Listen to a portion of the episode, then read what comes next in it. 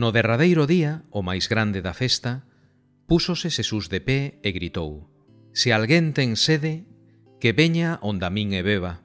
Como día a escritura, a quen cree en min abrollaránlle do seu ventre regueiros de auga viva. Isto dicía o do Espírito, que habían de recibir cantos creran nel. Pois aínda non había Espírito, porque Xesús non fora aínda glorificado. Ao finalizar esta semana, e con ela concluir a cincuentena pascual, o centro de atención poñémolo no acontecemento de Pentecostés. A primeira comunidade recibe do seu Señor, como prometera, o mellor e máis grande don, o seu Espírito Santo.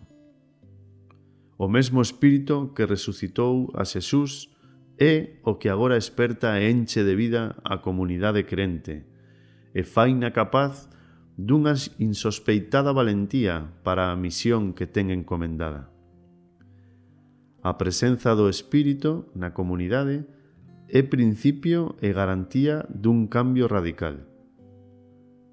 Dunha comunidade cobarde a unha comunidade valente.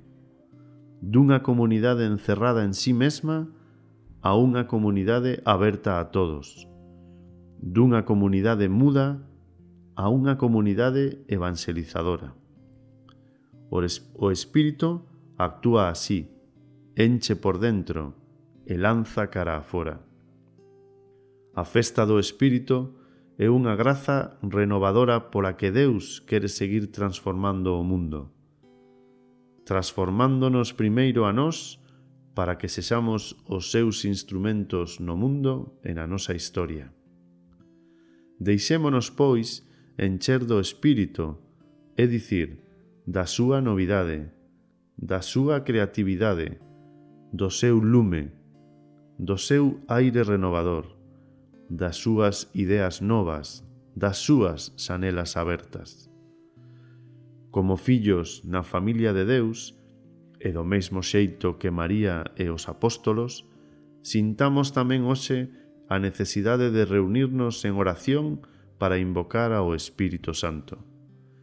Pero non como a un refuxio, senón para que nos faga capaces e dispoñibles. Hoxe é a festa da acción católica e do apostolado segrar, para colaborar con corresponsabilidade na misión da Igrexa.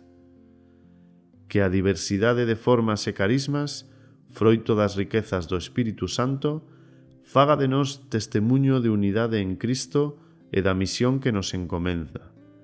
Que todos sexan un, para que crean e, crendo, teñan vida. Feliz festa do Espírito, feliz festa do apostolado segrar.